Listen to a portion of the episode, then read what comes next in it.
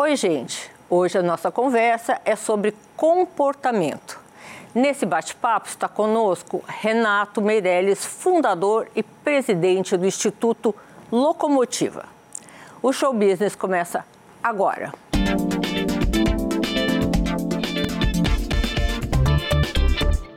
Ele se tornou especialista em entender os movimentos dos brasileiros, seja como consumidor, usuário web ou até mesmo o eleitor.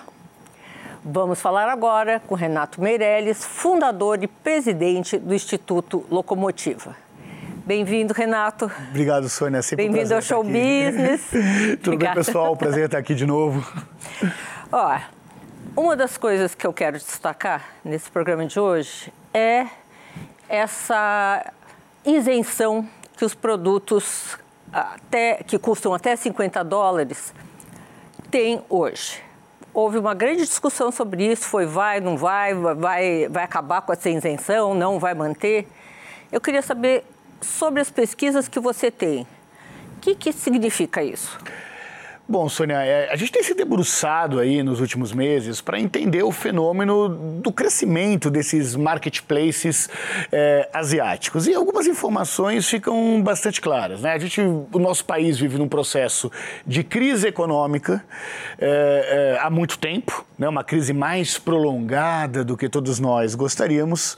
E o consumidor que com a pandemia se digitalizou muito mais foi procurar é, plataformas internacionais internacionais para conseguir fazer a sua compra. Né? Hoje, é, e aí isso é importante dizer, a, é, a plata, essas plataformas vendem para todas as classes econômicas, inclusive para a classe A e B. A classe A e B, inclusive proporcionalmente, em volume, é, tem mais usuários do que é, nessas plataformas online do que as classes D e E, por exemplo, que são aquela fatia mais pobre dos consumidores brasileiros. Isso cresceu, se, apro se aproveitou de uma brecha eh, na legislação que foi criada para pequenas transações, alguém que compra um produto eh, para enviar para o seu parente eh, aqui no Brasil e se criou uma máquina de que gera bilhões e bilhões de reais em vendas e que não deixa nenhum dinheiro é, aqui no Brasil. Então, essa questão da isenção, é, na verdade, é uma correção que traz uma justiça tributária no Brasil, porque o que nós temos são grandes empresas de tecnologia que muitas vezes fazem, é, se você vai ver as notas lá, vem 49 e 99. 49 99 que fracionam compras, inclusive para não passar desse desse é, valor para burlar a legislação brasileira e deixar de pagar impostos que poderiam ser muito úteis aqui num país é, desigual como o nosso, num país que carece de investimentos sociais como o nosso. Pois é, Renato, eu país. conversei recentemente com o Everardo Maciel, que foi secretário da Receita Federal e foi quem criou essa isenção. Porque o movimento era pequeno, ele queria arrumar um imposto único para regularizar esse mercado. E ele me disse: isso tem que acabar. Hoje é outro mundo, é outro momento.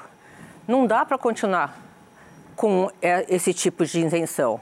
Agora, esse vai e vem fica complicado que, que as pesquisas mostram para você, Renato, em termos de uh, volume? Você tem pesquisa sobre volume dessas isenções? Temos, temos sim, uh, Sônia, uh, sempre do ponto de vista do consumidor, né? Tá. Então, uh, o que, que a gente vê? Plataformas como a Shein já tem uma lembrança de marca, né? O que a gente chama de top of mind, similar às grandes varejistas. Então, se lembra tanto de, de Shein e de Shopee, por exemplo, quanto se lembra de magazines tradicionais, né? Com, de C&A, por exemplo.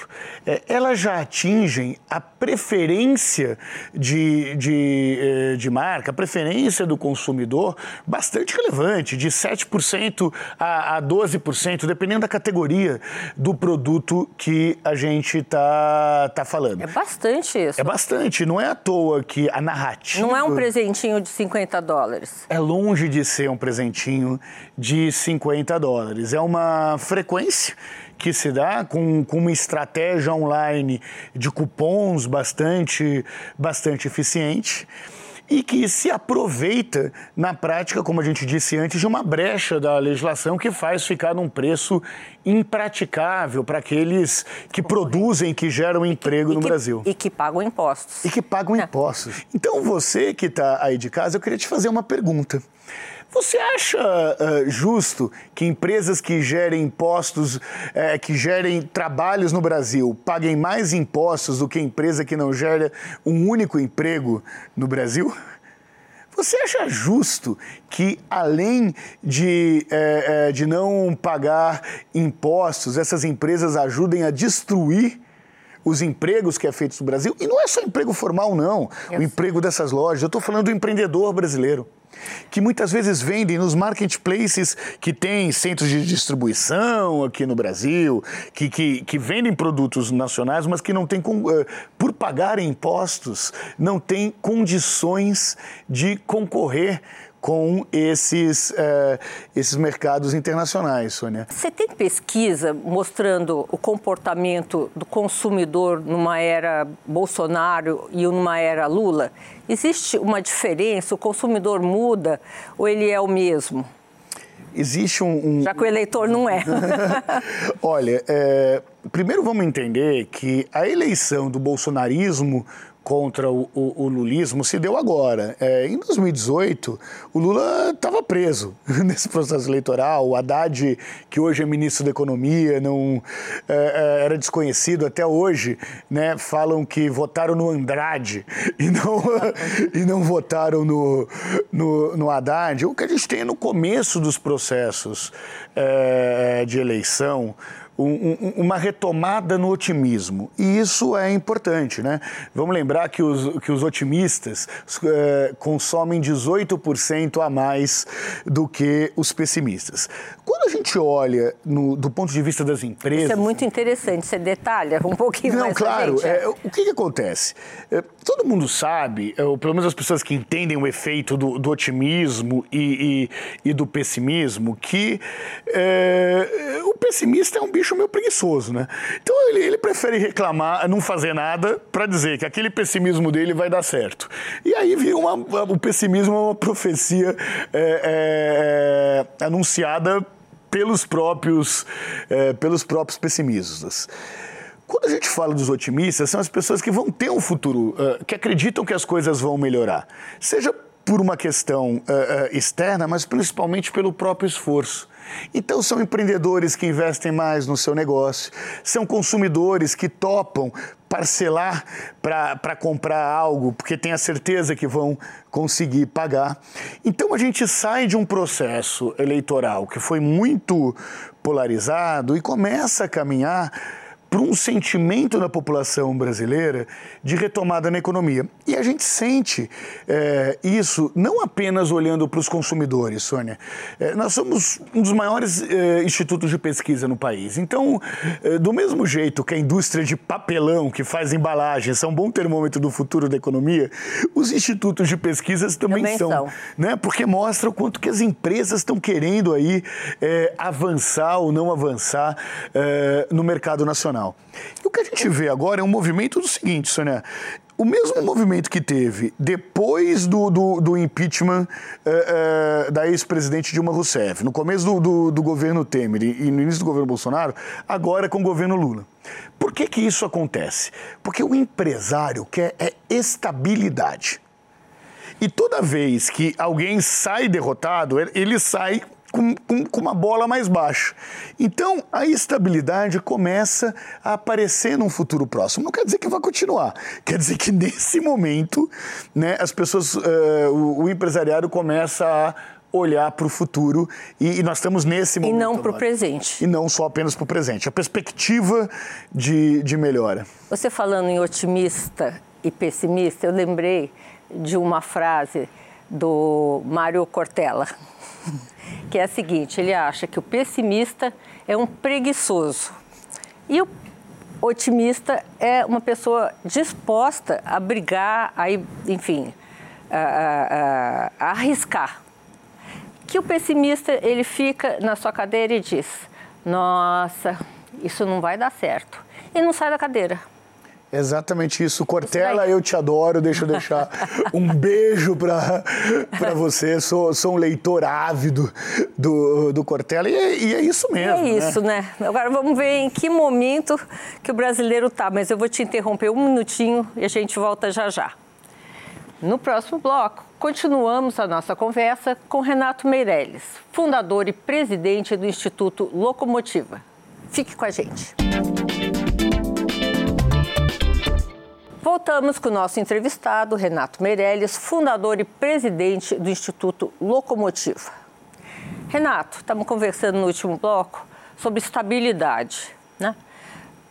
O Brasil chegou já num, num, patamar mais estável, depois dos 100 dias de governo Lula, as pessoas, você sentem, estão menos apreensivas, estão mais não sei se confiantes, mas pelo menos mais relaxadas? Talvez um bom termômetro para isso é, é, é, a forma em que o mercado avalia Fernando Haddad.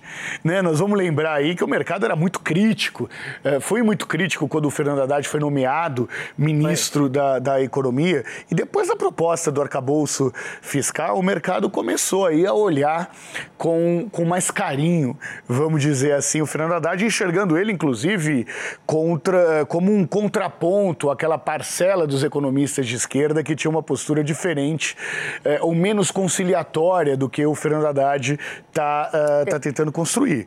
Né? É, agora, é óbvio, cumprindo a promessa que o presidente Lula fez na campanha de colocar uh, os pobres no orçamento e os ricos no imposto de renda. Isso Você que... tem pesquisa sobre essa reforma tributária?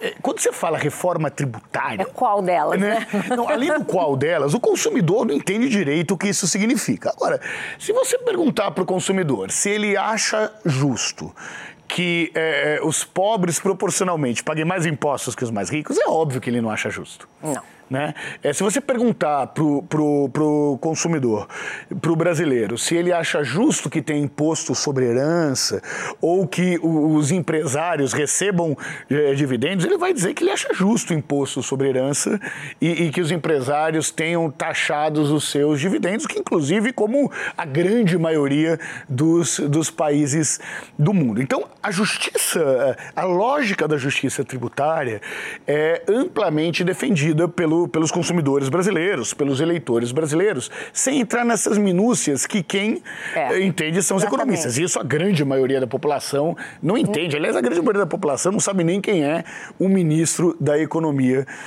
no Brasil. Agora, você, tá, você tinha perguntado sobre estabilidade. A questão é que o governo tem errado em muitas das, das comunicações que fazem para a população brasileira. Né? Então. Uh, tipo, dá um exemplo. Vou dar alguns exemplos. O governo, quando se mete em assuntos que não são.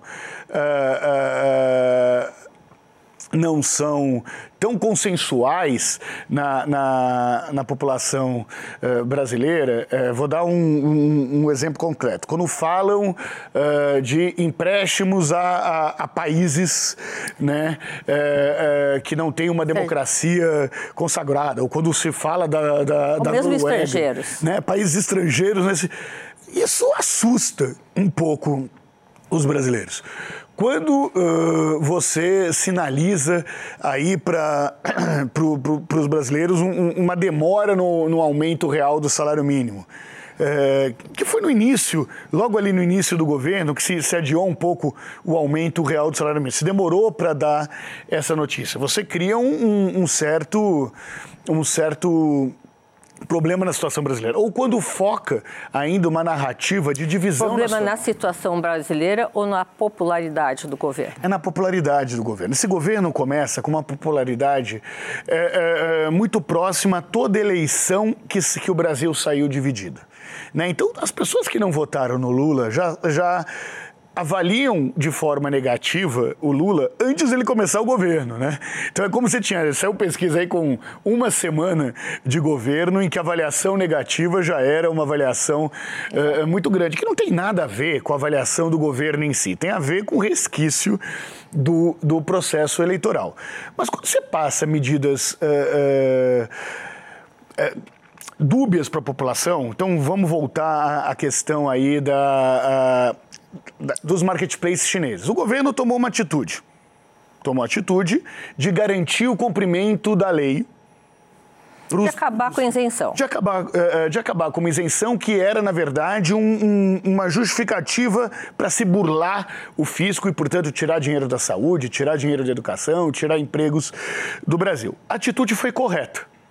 A comunicação, ao invés de, de, de, de, ser dada como, olha, nós estamos caçando os marajás chineses, ou nós estamos acabando com a sonegação, nós estamos preservando os empregos do Brasil, foi apresentado para a população como se Você fosse. Você vai ter que pagar mais. Você vai ter que pagar mais de um lado, e esse foi o discurso da oposição. Aliás, só um parênteses, né? Ver a oposição defendendo os chineses foi alguma coisa bastante engraçada, né? Acho que se o Trump olhasse a oposição brasileira, ele ia ficar meio decepcionado aí com essa, com essa política que os movimentos mais de direita teve é, é, é em relação a, ao processo. É, de de fim da isenção.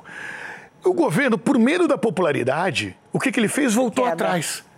O que é uma com perdão da palavra, uma estupidez do ponto de vista uh, político. Você já me conhece há muito tempo, eu não tenho problema de usar os termos que, que acontecem. Por quê? Porque você só vai ter eleição municipal no ano que vem os benefícios desse aumento de arrecadação vai trazer muito mais dividendos à popularidade do governo do que um eventual desgaste que vai se dar por aqui e um desgaste que é basicamente na classe A e B, que são os principais consumidores dessas plataformas asiáticas.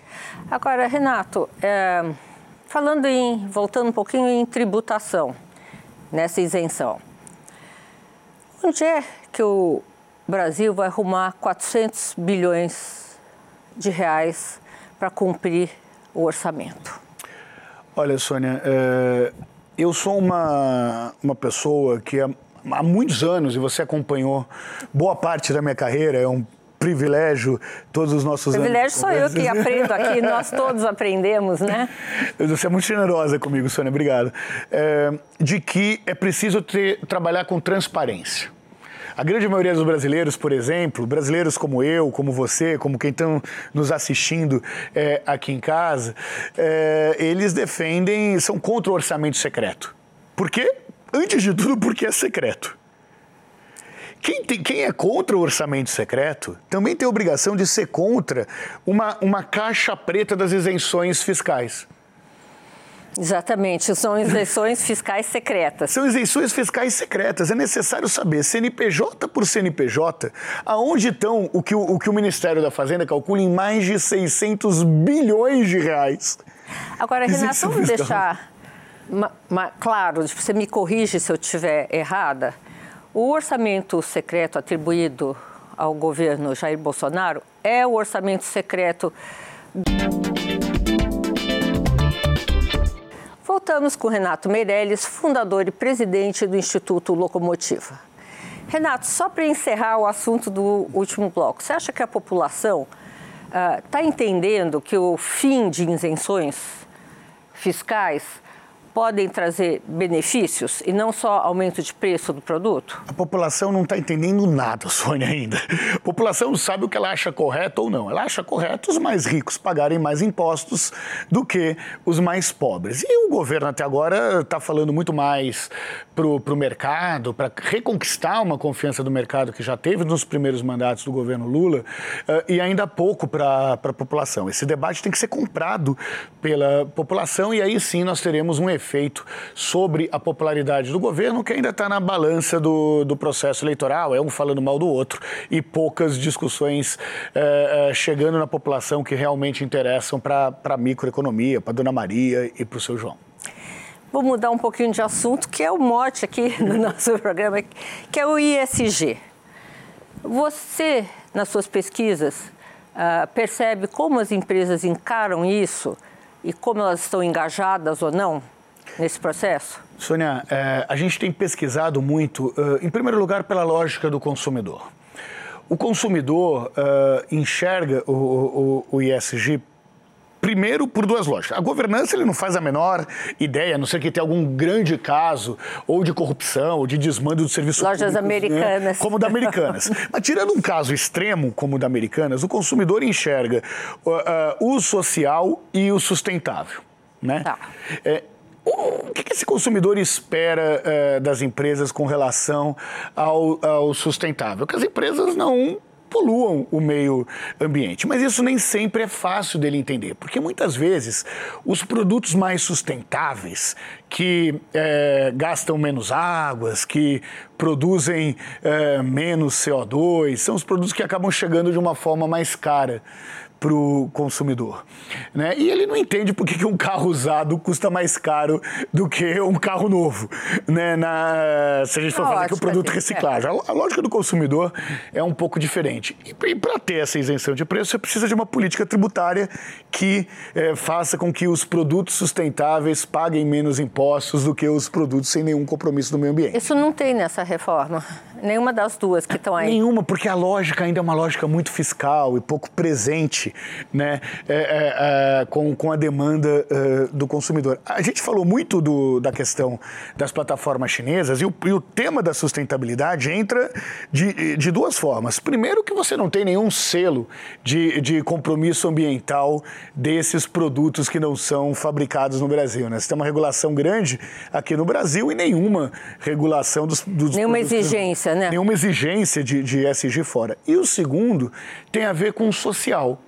E o social abrange uma série de, de, de questões, desde a não utilização de trabalhos análogos à escravidão, né? A gente tem visto no Brasil aí uma série de denúncias de trabalhos análogos à, à escravidão, denúncias que se fossem feitos é, é, nos países que, é, que produzem parte do, do, do, que vem de fora, a gente ia ver que, que trabalhos análogos à escravidão são, à escravidão são muito presentes muito. Lá, lá, lá, fora, e que é uma outra coisa que, que não está sendo discutido desse modelo de, de, de importação uh, que existe hoje, mas também uh, com assuntos ligados à diversidade.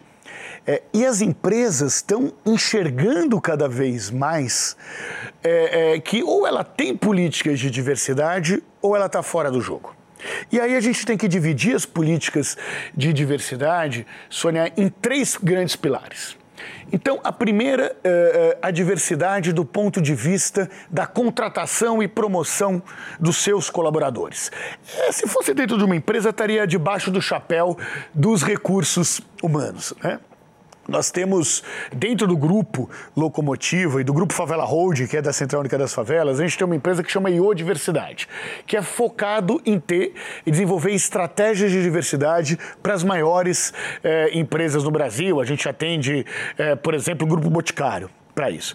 E aí você tem como eh, contratar talentos diversos, como garantir a promoção desses talentos diversos e, com isso, garantir um, um, um time mais multidisciplinar, com múltiplas habilidades. Isso está dentro do guarda-chuva de RH. Isso já está tendo feito, pelas conversas que eu tenho tido aqui no programa, isso daí eu acho que já está encaminhado. já está tendo ah. feito. Nós temos exemplos como do Magazine Luiza e tantos outros de, de, de criar As grandes, de... pelo menos. As pequenas e médias, acho que menos por uma questão financeira ainda, né? Por uma questão financeira, mas também por uma questão de, de, de entendimento sobre essa realidade do Brasil. Agora, mesmo com as empresas já fazendo isso, várias delas são nossos clientes, inclusive, é, você ainda tem uma. A gente faz censo demográfico nas empresas, o censo da diversidade nas empresas, comparando com as demografias é, estaduais, ah, né? E o que, que, que a gente vê? Que no baixo uh, escalão ainda tem, na alta direção, nos conselhos das empresas, ainda é muito pequeno. E aí o que, que as empresas fizeram, Sônia? Elas criaram um cargo de liderança. O cargo de liderança, metade dos nossos líderes são diversos. Mas o cargo de liderança é o supervisor, não chega nem no gerente em algumas empresas. Então eles deram um jeito aí de falar que é mais é diverso. Um, é, um, é, uma, é, um jeitinho brasileiro. É um jeitinho brasileiro aí de falar que tem ah, mais diversidade do que tem, mesmo sendo que na diretoria muitas vezes não tem mulher, não tem negros, não tem PCDs, não tem a população LGBT é, é, representada, o que é muito ruim para a produtividade dessas empresas. Tá? Então não é só uma questão de valor, é uma questão de produtividade.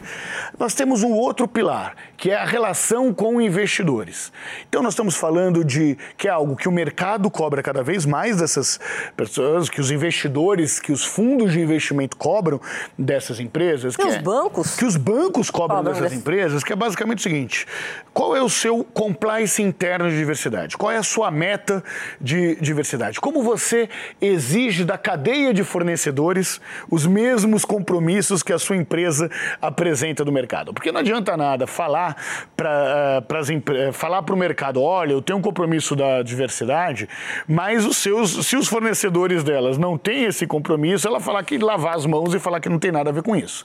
Então você tem iniciativas e a gente trabalha com, por exemplo, cláusulas. Isso é muito importante, que eu acho faz um paralelo, inclusive, inclusive com a, a, a, o trabalho escravo. Total as empresas grandes contratam não sei quem, depois contratam não sei quem. Você vai lá na ponta, tem trabalho escravo. Que as empresas mais sérias e, e, e enfim, que trabalham com alguma seriedade não conseguem controlar. Quem que tem que controlar isso? Olha, é, eu acho ah. que você tem. É, também isso na diversidade, também isso. Claro, no, em todos no, os assuntos. É. Quem controla isso? Se não for uma responsabilidade de quem contrata essas empresas, é, vai ser difícil acontecer, porque uma coisa é o cumprimento da lei. Né? Agora, a iniciativa privada tem um potencial de, de, de contratar, é, de pressionar os seus fornecedores para ter os mesmos compromissos socioambientais que, que ela tem. Que... E ela fiscaliza. E, e, ela fiscaliza. E a gente tem políticas para isso. Então, por exemplo, nós temos uh, entre os nossos clientes a BVTEX, que é a Associação Brasileira do, do, do, do Varejo Teixo, que tem uma cadeia de produção teixo que, que a gente avalia todas as camadas dessa cadeia. Tem, seja no Brasil ou seja no mundo, você consegue controlar essa, essa cadeia, Sônia. Sabe por quê? Porque se você não controla, as empresas estão lucrando com a falta de diversidade, estão lucrando Mas... com a falta do compromisso ambiental. Olha, isso acho uma coisa uh, muito difícil, que é a fiscalização. Como nós estávamos conversando antes do, do, do início do programa, eu estava perguntando, queria entrar nesse assunto. Uh, fake news. Quem vai decidir o que, que é fake news? É o Ministério da Justiça? É um órgão que vão criar, sei lá, associação ou, dos controladores de fake news? Como é que controla o que, que é fake news e o que, que não é fake news? Essa nova lei não vai virar uma bagunça? Olha, é, talvez é, complique algumas coisas, mas facilita várias outras.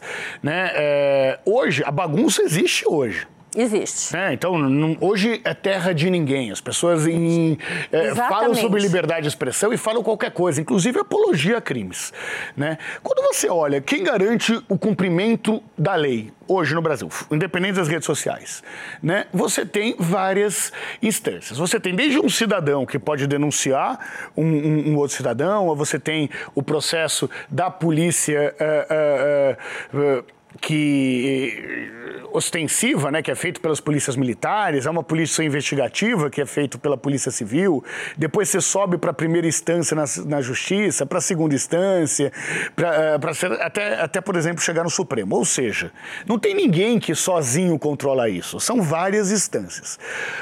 Quando você vai para as redes sociais, a discussão uh, uh, uh, que, que passa a ser feita é se elas jogam ou não jogam um papel para evitar um crime.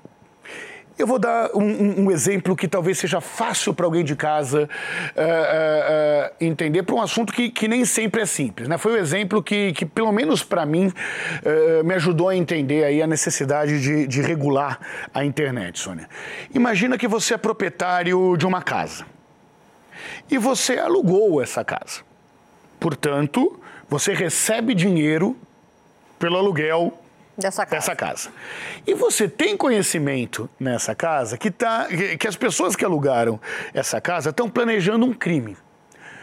Estão planejando um crime é, é, de vários até, um, um assassinato, estão planejando um, um, atentado à democracia, é um grupo de pornografia infantil, ou alguém que está planejando, por exemplo, um caso de violência nas escolas. Você tem o conhecimento disso. Só que como essas pessoas pagam para você, você decide não informar Ninguém. Ninguém. A pergunta que eu queria fazer para quem está nos assistindo é: você é, considera que essa pessoa que alugou é cúmplice ou não é cúmplice desse desse é, caso? Com, fosse, com certeza é cúmplice. Com certeza é cúmplice. Com certeza é cúmplice. Agora eu vou te perguntar outra coisa. Uhum. Se eu tenho um milhão de imóveis, né? Claro. Tenho que controlar o aluguel desse, desses um milhão de imóveis. Não tenho como fazer isso. Né? Cada um está alugando para quê? Uh, a lei está imputando a mim essa responsabilidade. Como é que faz? Olha, eu vou dar uh, um outro exemplo. Vamos pegar uma plataforma que aluga casa, só para usar o termo tá. da tecnologia. Uh, como o Airbnb, por exemplo, Airbnb. E, tem, e tem todas as outras. Você tem normas de conduta que eles é, é, são normas de condutas que dizem que a plataforma está comprometida com o cumprimento da lei. Nós acabamos de ver o caso do Twitter, que não queria tirar o, o, o, uh, do ar uh, as, as, as, pessoas que estavam fazendo uh, apologia aí ao, ao assassinato das crianças, os atentados dentro de, de escolas que. Não, mas isso é uma coisa muito clara. Claro. Tem que tirar. Claro. Agora, por, o, o, que eu, eu queria saber, né, tem o preto e tem o, o branco, claro. né? Queria a, essa margem cinza. Quem controla isso? São várias instâncias. A primeira instância, eu acredito que deva ser as plataformas, porque são as elas próprias. que têm os algoritmos necessários para fazer isso. Para fazer isso, para identificar antes que um crime aconteça, que aquele crime vai acontecer. Isso é a prevenção. Isso é a utilização da inteligência. Só as grandes plataformas que lucram com isso têm condições de fazer essa primeira peneira. Tem dinheiro suficiente, recursos e metodologia, né? Porque hoje, Sônia, elas não só não, né, não impedem com que isso aconteça, como pior, elas lucram com o engajamento que esse tipo de fake news, que esse tipo de, de, de é, preparação para crimes traz. Então hoje ela não só fiscaliza, como ainda lucra com isso. Isso daí me lembra outro setor da economia, o Banco Central com as criptomoedas Conforme esse mercado foi crescendo, os bancos centrais do mundo tiveram que finalmente vir a público para fazer e montar regras para esse, esse mercado, né? Fantástico. Talvez seja isso. Agora, o Banco Central tem uma importância na fiscalização, né? Tem que ter um órgão público uh, responsável e com recursos suficientes para fazer essa fiscalização. Para regular e fiscalizar, e essa é uma das coisas que, que o projeto de lei que está no Congresso garante. Renato, eu queria tanto ficar conversando com você até amanhã, mas foi um prazer tê-lo aqui conosco. Espero vê-lo outras vezes aqui no Show Business. Obrigada pelo seu tempo. Namastê. Sônia, querida, é um prazer estar tá, tá aqui contigo. É um prazer conversar com todo mundo que segue o Show Business. É sempre um privilégio estar aqui contigo. Obrigada. Gente, o programa de hoje está terminando. Semana que vem, eu, Sônia Raci, tenho um encontro marcado com você, direto dos estúdios da Band aqui em São Paulo. Até lá!